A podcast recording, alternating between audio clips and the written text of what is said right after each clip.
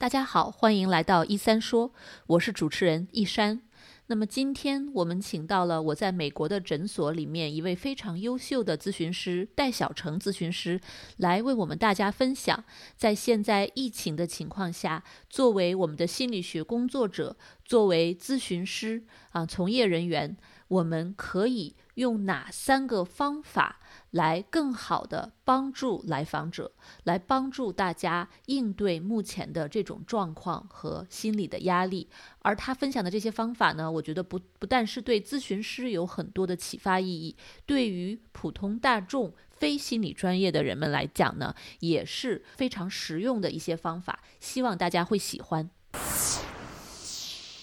这里是小广告时间，你对自己的睡眠不满意吗？你每天都觉得又累又困吗？你担心自己睡得不好会影响自己的身体健康吗？晚上睡不着、睡不深，白天无法集中注意力，效率低下？欢迎查看我的睡眠课程，mindbodygarden 点 com 斜杠 sleep，教你如何在一个月内科学的摆脱失眠困扰。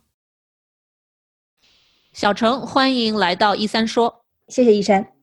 那么，作为一个在加州职业的咨询师。你觉得现在面对新冠病毒这样的一个情况，面对患者或者是面对前来求助的这样的有需求的人，心理咨询师们可以做些什么，或者说需要注意哪些东西？嗯，好，谢谢医生的问题。其实这次疫情展开以后，我觉得海内外的咨询师大家行动都特别快，我看到了特别多的。咨询师们都已经行动起来了。嗯我这边有三个锦囊。所谓三个锦囊，其实是一月二十六号在学习了张道龙医师，他是一个精神科医师，他的一个线上讲座以后，我觉得非常实用，所以非常乐意借花献佛，把这个和同行们一块来分享。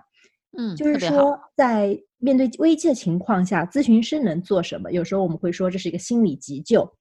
然后面对来访者或来电者。大家可能都会有一个非常紧张、非常恐慌的一个情绪，或者有时候会有一个非常绝望的这种情绪会蔓延。首先，所不管是应急下的心理咨询，还是普平时我们所面对的心理咨询，你首先要保障你的来访者、你的来电者他是安全的，他有一个他在物质上就有一个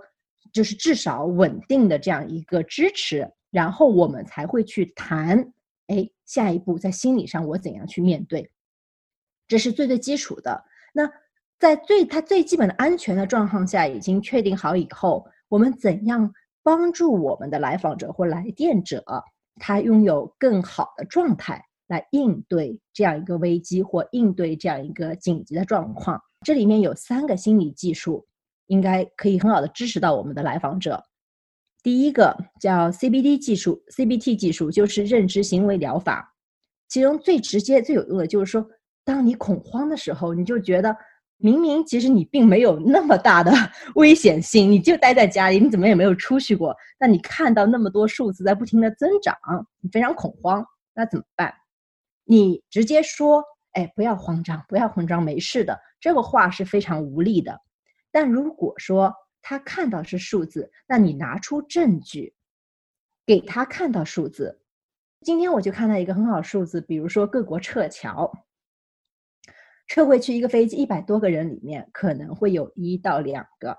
然后各国的数据都非常稳定，重灾区呃发生疫情的情况，感染率大概在百分之一到二左右。这样，如果说你是一个在非疫情区的，或者说你根本没有接触过的。这样一个居民来说，你待在家里得病的概率是非常小的。就是通过数据来减少他因为信息泛滥带来的恐慌，让他看到，哎，现实和他原来想象当中的有这个差异，让证据来说服他。这是 CBT 技术里面，我们来把这个证据拿出来。就是说，呃，首先这个第一个技术来讲。大家不要一味的只是去看现在外面的那些这个不同的负面的新闻，把自己搞得太过恐慌，就是让这种恐慌的或者焦虑的感觉不要只存在于自己的脑海中，要结合外在的客观的实际的证据，去更加客观的有距离的去看这件事情。有时候会能够帮自己平静下来。非常对，就是嗯说我们能够观察我这个恐慌，来合理的评估我这个恐慌的等级是不是合适的，是不是有利于我来保护自己的，还是说，哎，我过度的恐慌可能阻碍了我更好的去做一些事情，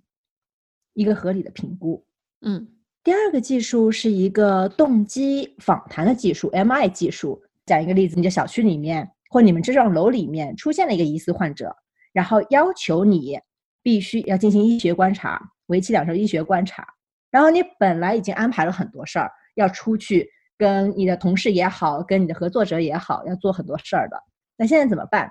你非常的愤怒，因为这个突如其来的事情，你出不去了。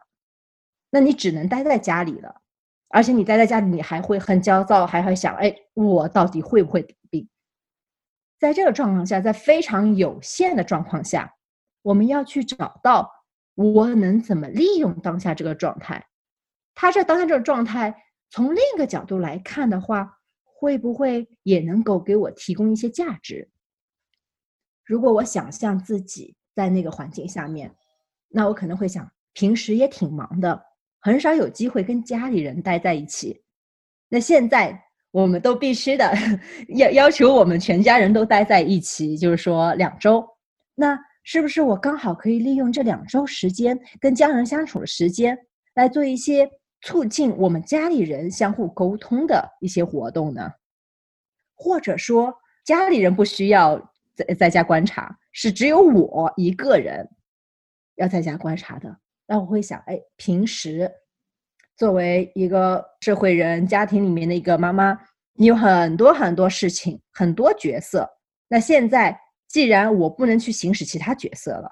我有了更多的我自己的时间和空间，除了一日三餐照顾好自己之外，那我是不是可以用这个时间，刚好找到一个机会，利用这个自己的时间来做一件事儿，做一点我平时没办法抽出整块时间来的这做些事儿。就是说，既然 你的条件非常有限，那我们就从另一个角度来看看这有限的条件，它也能不能提供它另类的价值。这样的话，会让我们觉得，并不是说我就是一个受害者，我被局限住了，而是说，在这种有限情况下，我也能找到我自己的主动性。对，我觉得这一点特别的好，就是说不要被客观的条件给局限住啊、更重要的是不要被我们自己的思维给固定住。就是嗯我们对这个事情的解释，如果是负面的，它可能就会把我们局限在一个泡泡里面，我们嗯自己可能就没有办法走出来，然后活在这种恐慌、焦虑、难过的情绪之下，那反而把这些大好的时光，可满可以用来自我关怀的时光，会这样给消耗掉。对，找到当下的意义和价值。很喜欢，第三个技术，张老师讲到了，就是焦点解决的短程治疗 （SFBT）。它的重点呢，就是我们去寻找一个例外，就是说，如果不是这样，现在这种状况，我想做什么？然后在无形当中去灌注一个希望，让我们着眼于未来，而不是说我现在被固定在这儿了，我现在动弹不得了，是让我们能够挖掘到我们的来访者。他真正看中了一些东西，他想做什么，然后再下一步他可以做些什么。举个例子，比如说我去问一位来访者，一个人被隔离在那里，非常的郁闷。那我会问一个魔法问题，说：如果你有一个魔法棒的话，你希望能做一些什么事儿？他会说：如果我有魔法棒，我希望。我现在是和家里人在一起的，我能去抱着我的女儿，我非常想跟她待在一起，告诉她我很爱她。显然，从这个来访者这一句话来说，我们可以看出他是非常渴望与家里人进行连接，特别是女儿进行连接的。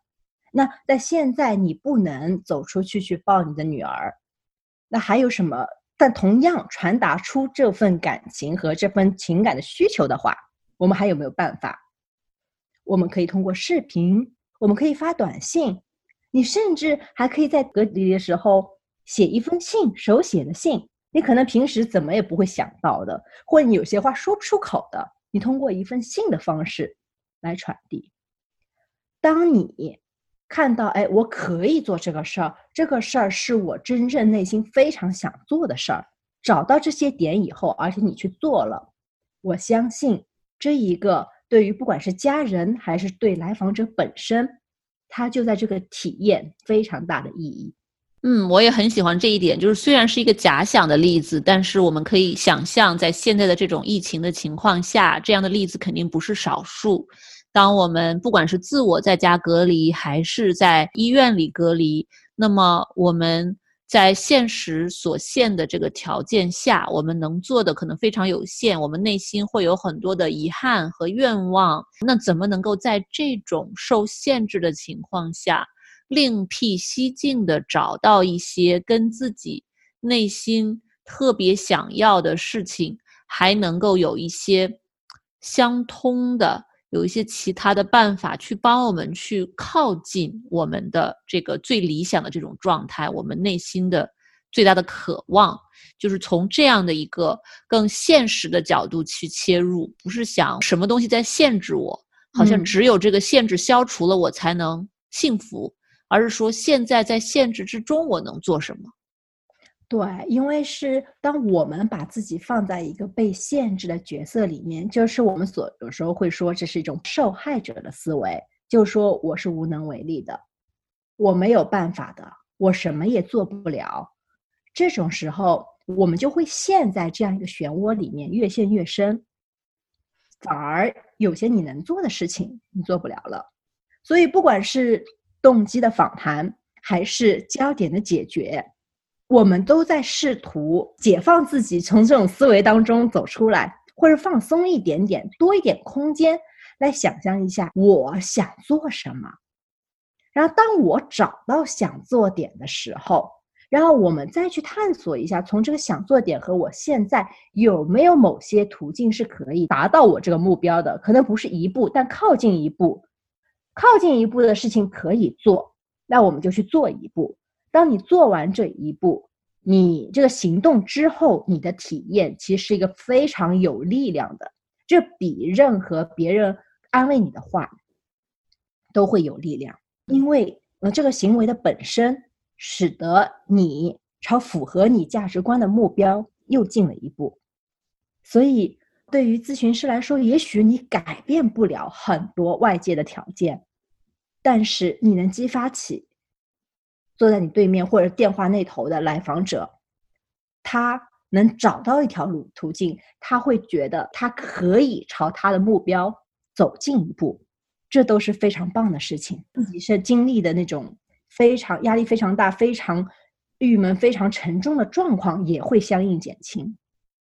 对，而且是从自己内心散发出来的力量，这样的力量可能会更持久。是他自己内心长出来的希望，特别好，特别受鼓舞。我感觉就是听了这三条之后，感觉不光是咨询师，很多听众们，哪怕不是咨询师，我相信自己还在这场危机当中的民众们，也能从中受益很多。我觉得这三条不只是指导说咨询师怎么更好的运用这些专业的技术去帮助大家，那大家也可以借用这些知识和技术来帮助自己。对，可以来帮助自己或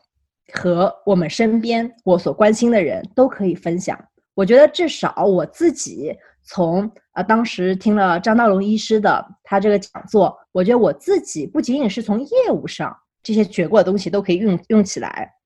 而且从自己在处于这个局势下的人来说，我觉得也是非常有收获的。非常好，谢谢小程为我们具体的讲解这三点，来为为我们分享你在这个过程中学到的这些感悟。好，谢谢。那橙子的分享涉及到了心理学的三个非常不太一样的技术和流派。那呃，就像我之前说的，我觉得橙子的分享不但是对于专业的心理咨询师会有一些启发意义，而且呢，对于大众来讲，要进行自我的心理调节，也会有很好的指导意义。希望大家能够把这些知识灵活地运用到自己的生活当中，帮自己更好地去调节自己的心情。那谢谢大家关注我们这期的“一三说”，欢迎订阅我们的微信公众号“一三心理”，或者访问我们美国的诊所网站 mindbodygarden 点 com。大家对睡眠有问题的话，也可以去聆听我英文的睡眠播客《Deep into Sleep》。很开心能够陪伴大家一起度过今天的旅程，我们下期再见。